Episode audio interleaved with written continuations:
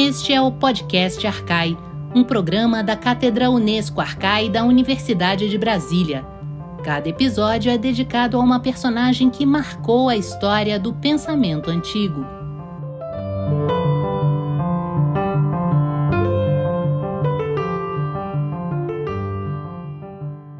Olá, ouvintes. O meu nome é Gabriele Cornelli. Estamos aqui para mais um episódio do podcast Arcai. É, no episódio de hoje, falaremos de Homero, nada mais do que Homero. E para isso, convidamos o uh, querido Leonardo Antunes, da Universidade Federal do Rio Grande do Sul, do Departamento de Letras Clássicas e Vernáculas. Muito bem-vindo, Leonardo.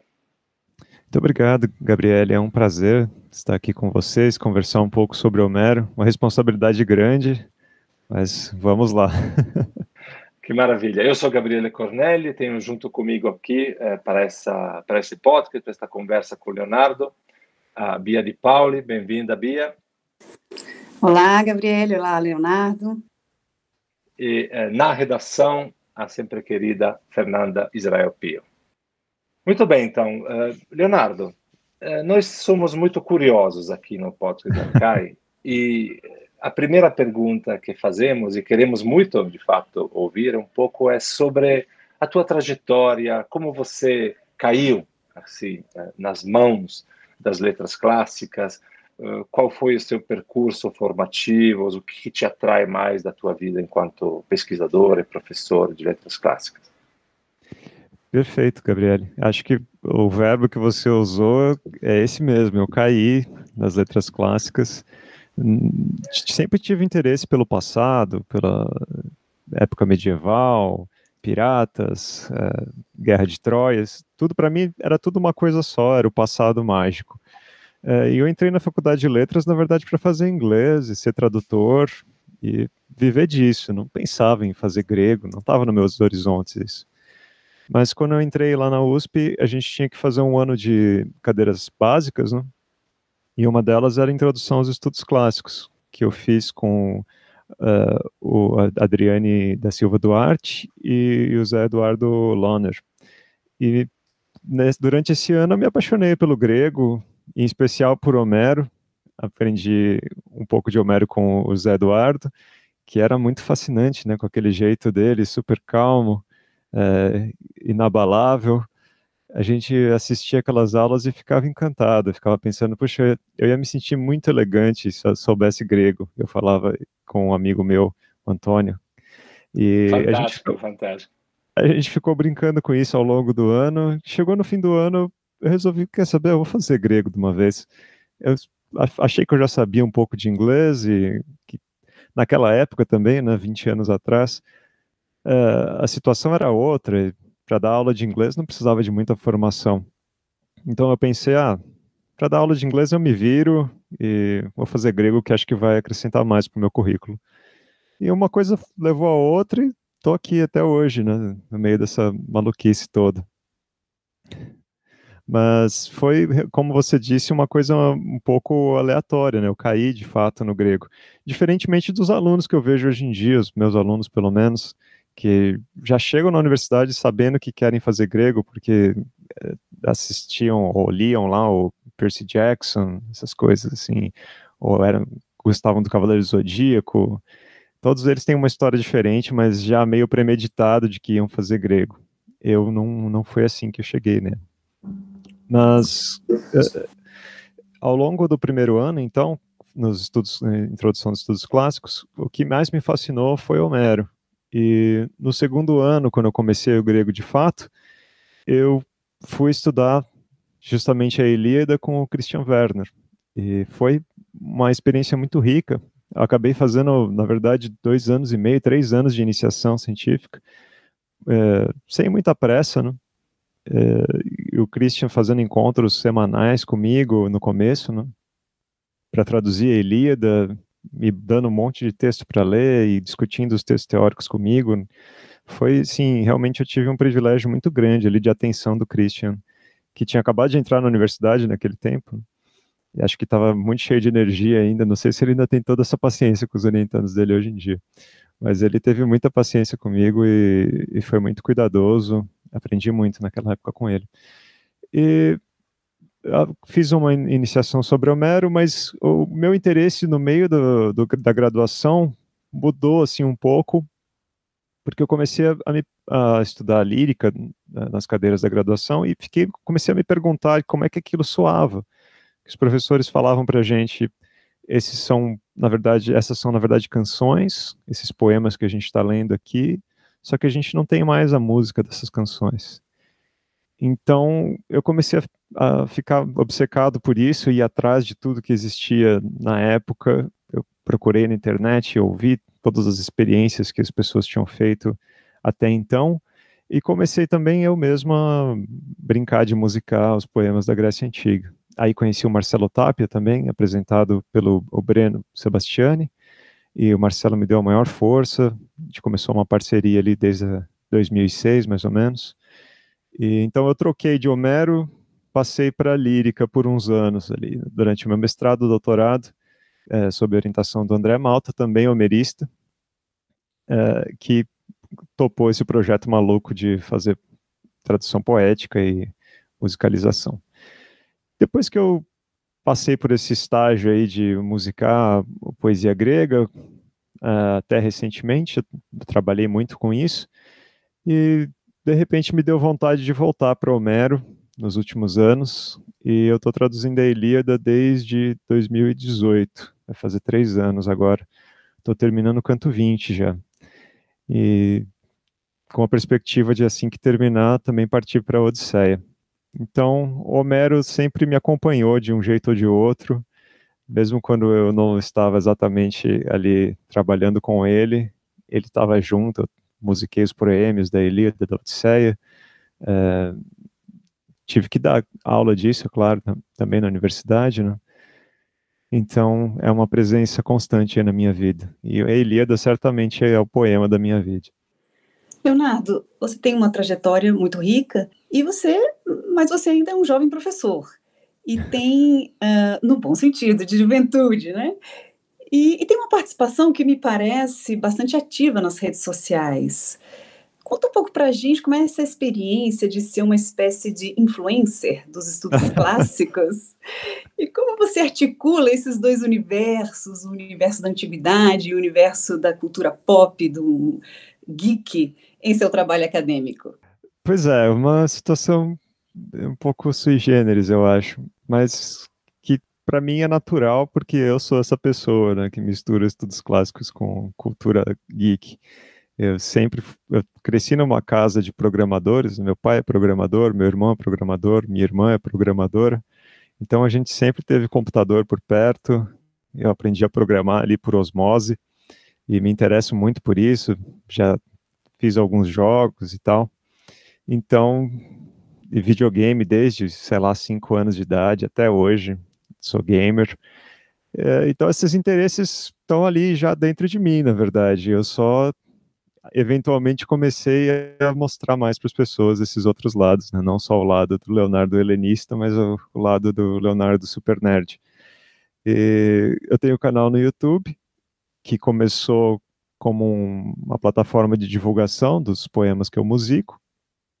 E recentemente, na pandemia, eu resolvi que ia usar o canal para mais coisas. Né?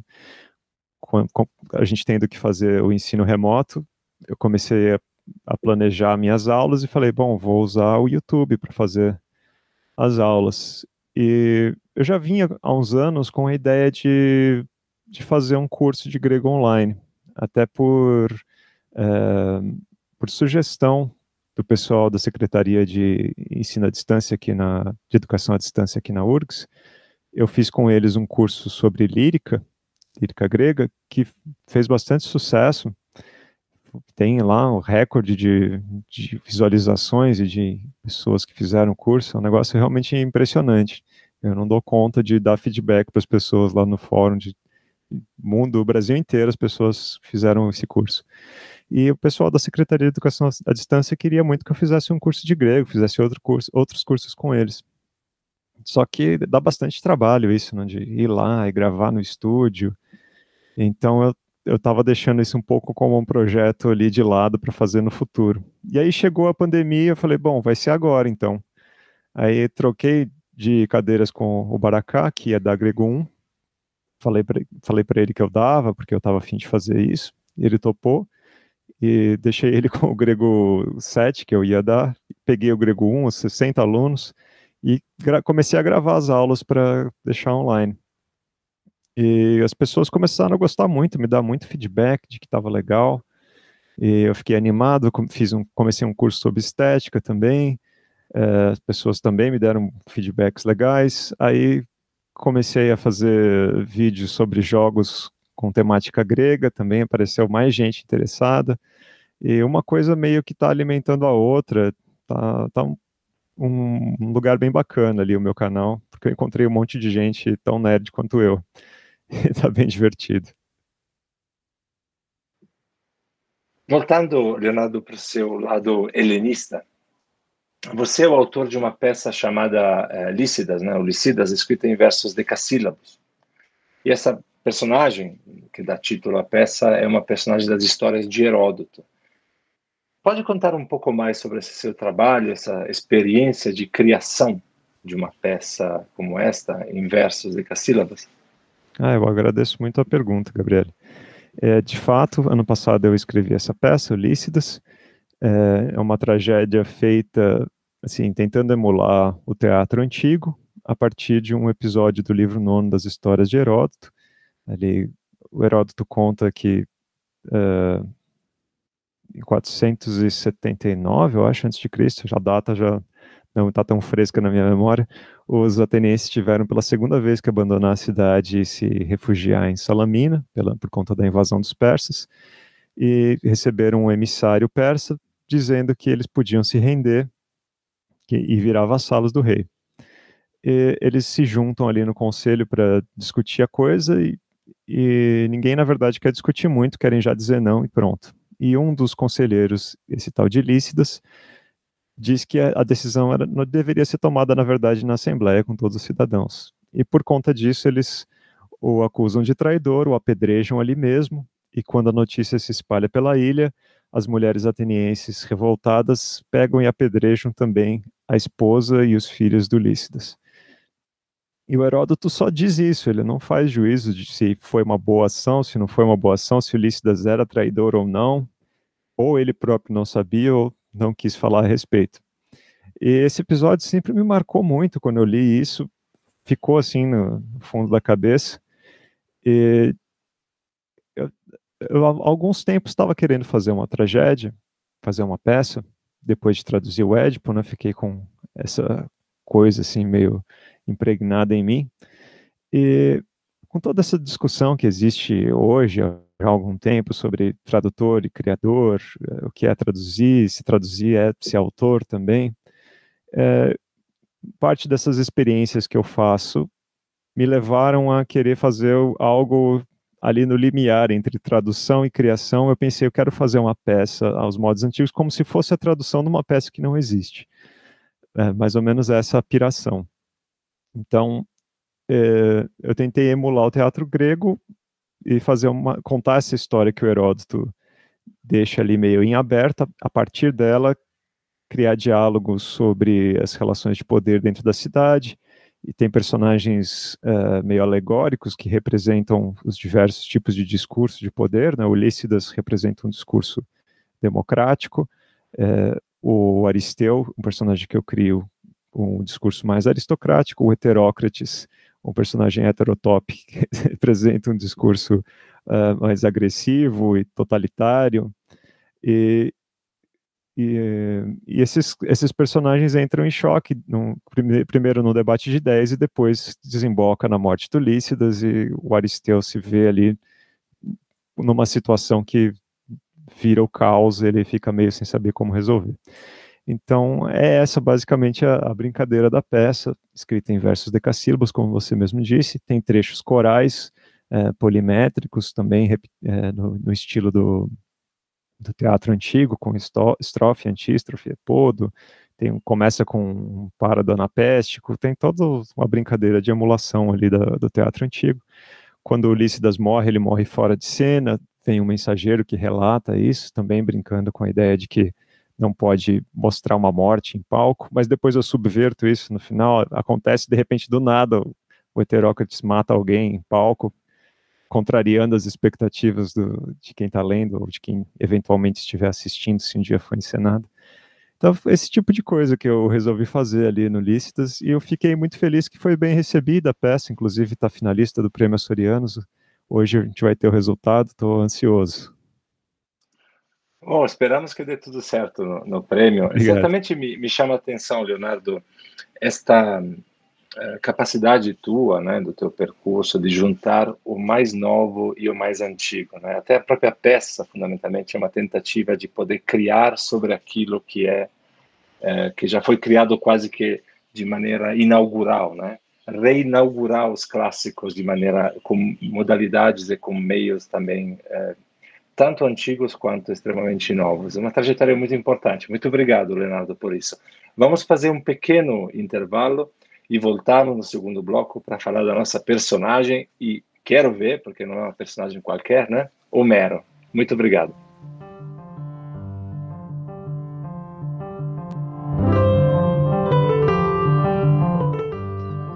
Você ouve Podcast Arcai da Cátedra Unesco Arcais sobre as origens plurais do pensamento ocidental da Universidade de Brasília. Assine o nosso conteúdo no lugar em que você costuma ouvir os seus podcasts. E não se esqueça de deixar seus comentários. Fique por dentro de tudo o que rola na cátedra em arcai.unb.br. Vou repetir: arcai com.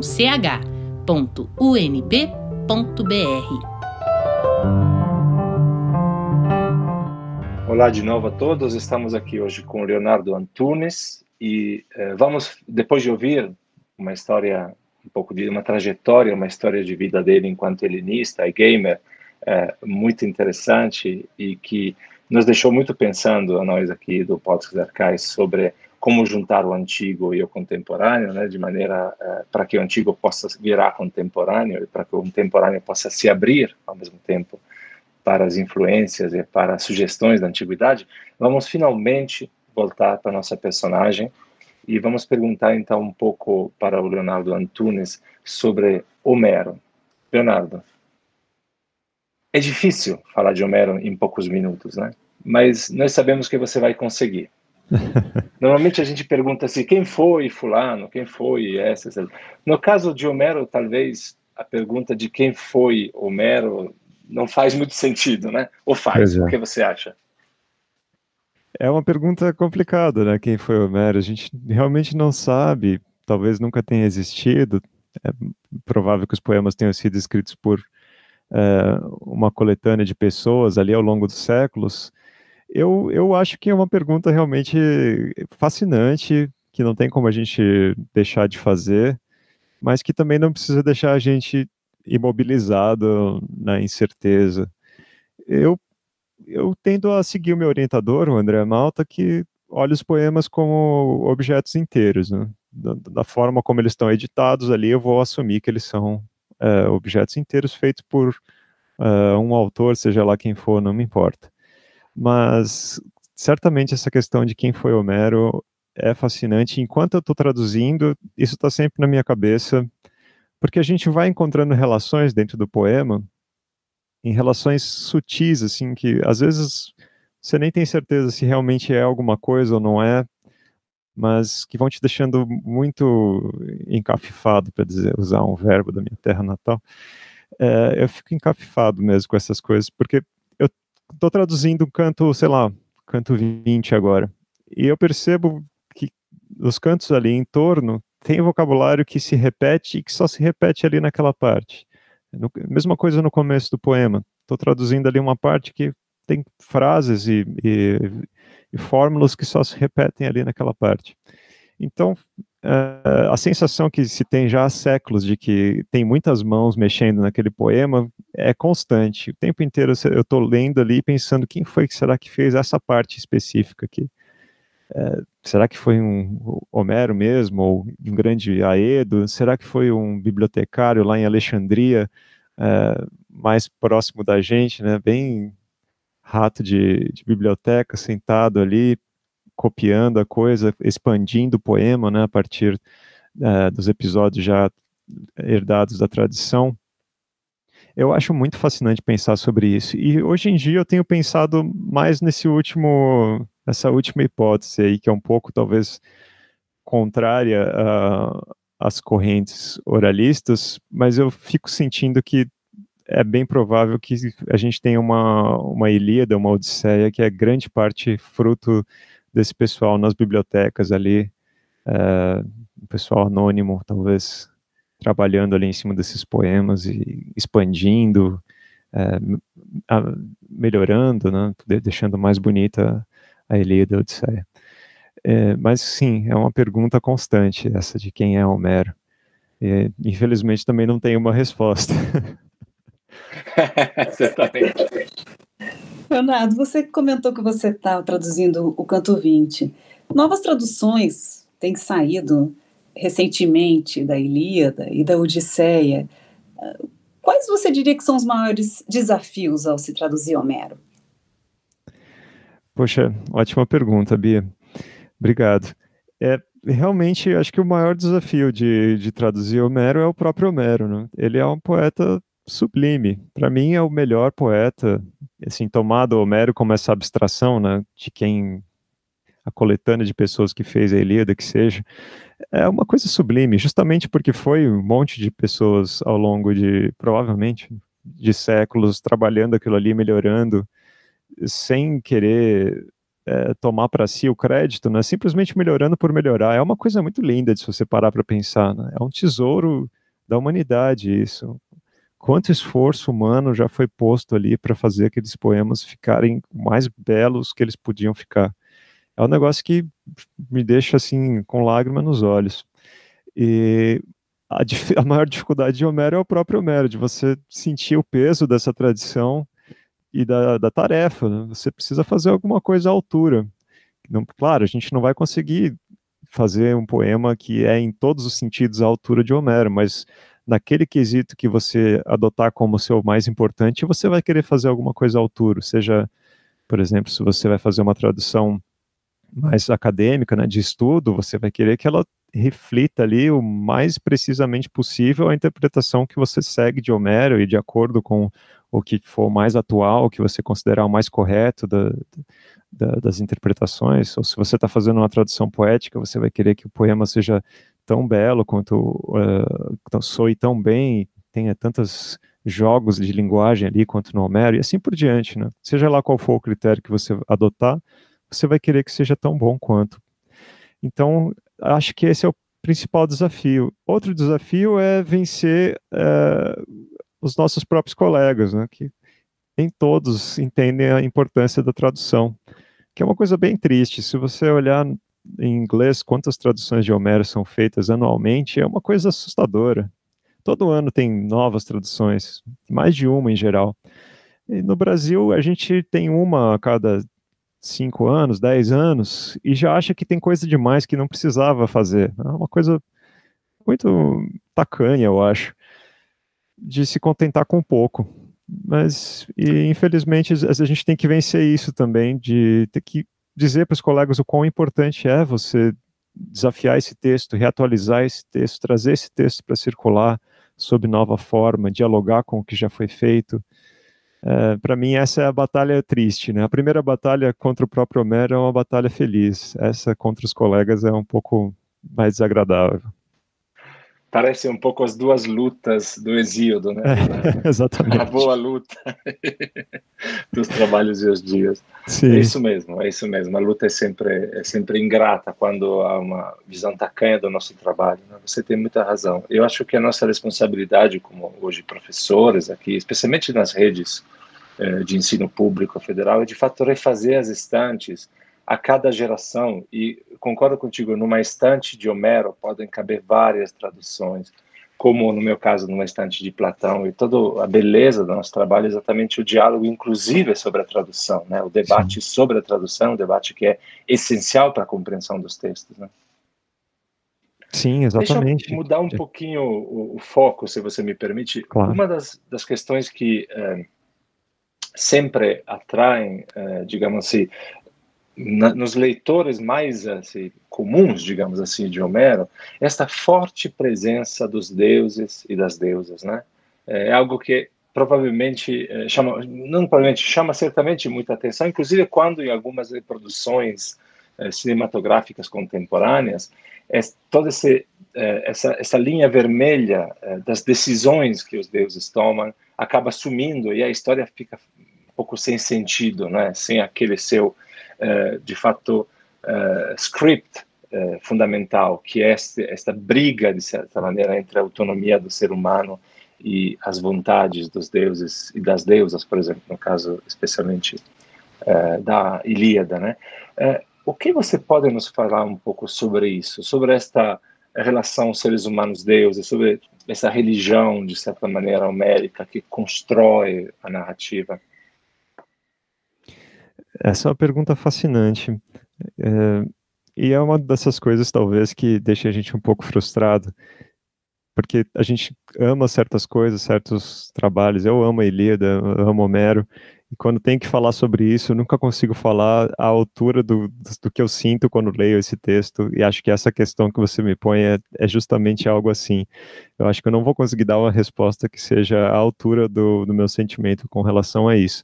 Mas, de fato, os, uh, os alunos, as pessoas eh, em geral, se interessam muito pelo texto por essa visão da mitologia, dos deuses, essas histórias. É, é muito fascinante, é um modo uh, o pensamento mítico é, é, um modo diferente de enxergar o mundo, um modo muito mais vivo, muito mais cheio de energia, né? e certamente é fascinante.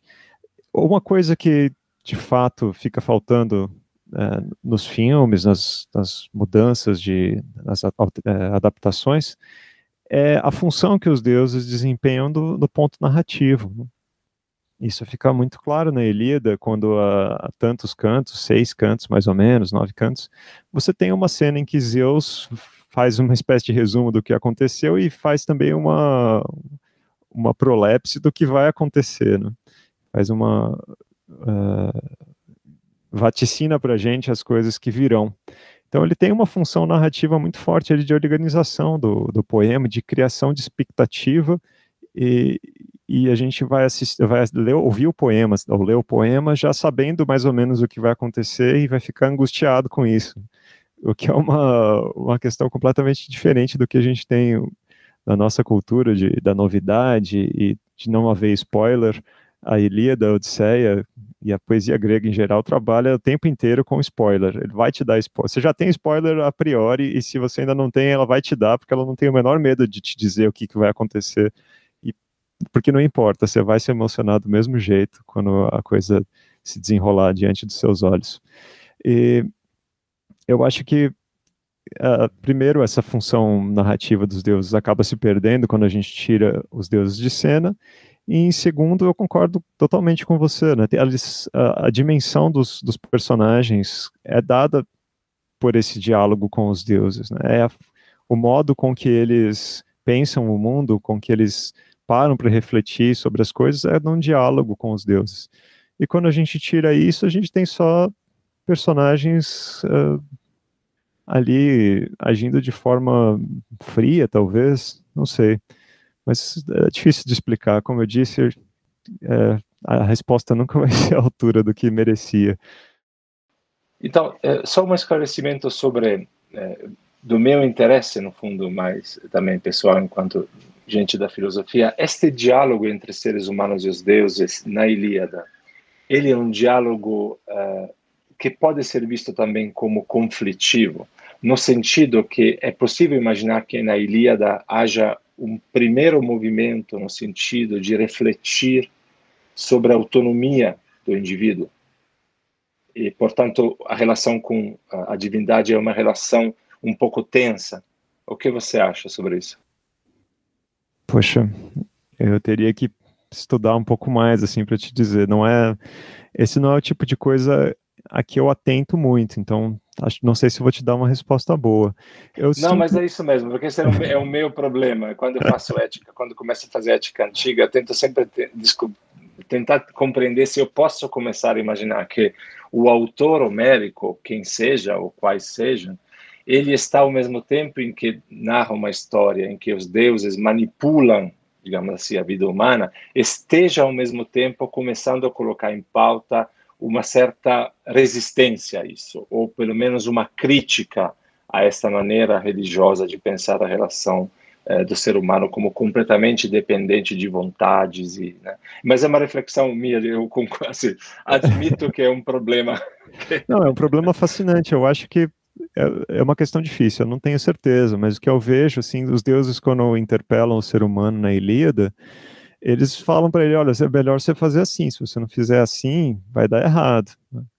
E, e, o ser humano tem a opção de fazer ou não fazer, mas em geral eles, eles seguem a vontade do Deus, porque eles sabem que se eles não seguirem vai ser catastrófico. E, e como a Ilíada trata de heróis, né, de pessoas que são mais uh, sensatas, mais, sei lá, mais sensatas talvez não, mas com, um convívio mais frutuoso com os deuses, eles sempre seguem o que o Deus sugere. Mas fica aquela expectativa, será que ele vai seguir ou será que não vai? O Diomedes, né, ele tensiona isso quando ele resolve ferir a Afrodite é, e, e, ataca Ares também, mas fica ali no limite. Aí o Apolo chega e fala para ele parar com aquilo, ele para. então, não sei te dizer, mas é uma ótima pergunta mesmo.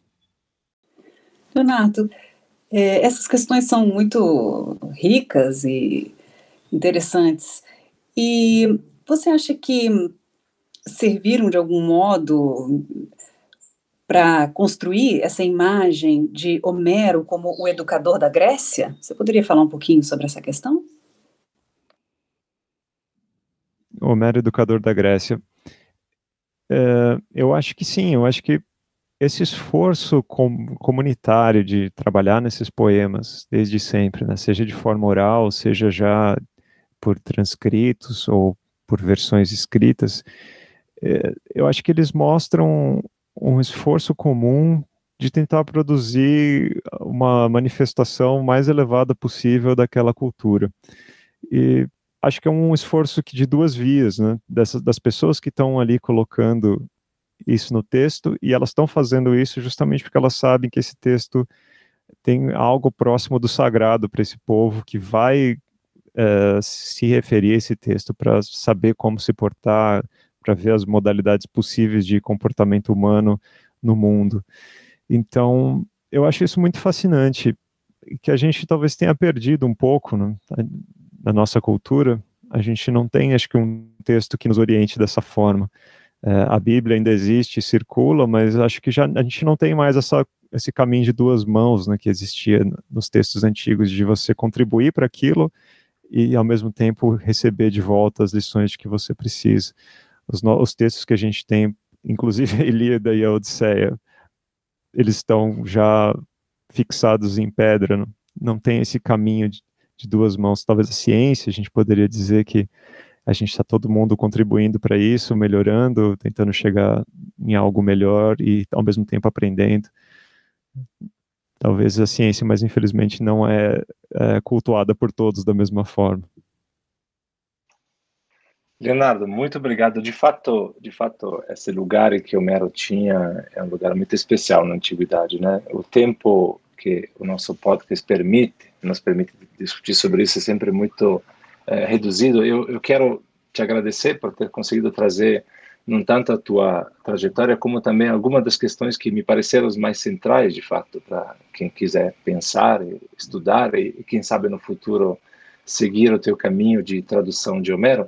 Mas eh, nós aqui do Podcast Arcai ficamos com muita vontade de ter uma palhinha, né, ter uma, um pequeno exemplo desse seu trabalho também de musicalização dos textos. Será que você toparia é, tocar e, e cantar para a gente um trecho às suas escolhas, se você puder.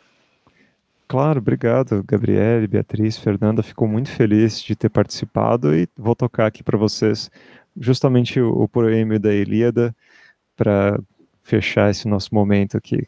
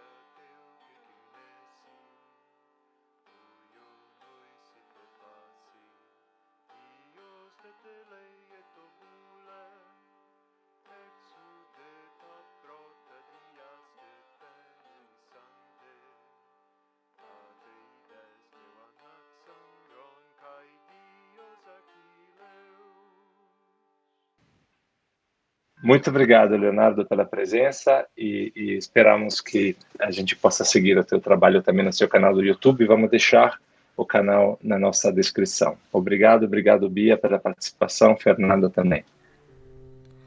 Caros ouvintes e caras ouvintes, o podcast Archive vai fazer uma pausa. Voltamos como se deve após o carnaval. Espero que tenham apreciado tanto quanto nós os últimos 5 meses e 17 episódios do nosso podcast. Obrigada pela audiência. Os números são impressionantes, ao todo mais de 5 mil reproduções em aplicativos de podcast e no YouTube. Até o próximo ano, nos mesmos aplicativos e no canal da Cátedra Unesco Arcai no YouTube. Se cuidem. Você ouviu Podcast Arcai, da Cátedra Unesco Arcai sobre as origens plurais do pensamento ocidental. Produção Beatriz de Pauli, Fernanda Pio, Gabriele Cornelli e Gustavo Gomes. Locução Marcela Diniz. Trilha de Dan Bodan. Assine o podcast Arcai no seu agregador favorito e deixe sua avaliação. A Cátedra Unesco Arcai integra o programa de pós-graduação em Metafísica da Universidade de Brasília. Acompanhe nossas atividades em arcai.unb.br. Até a próxima!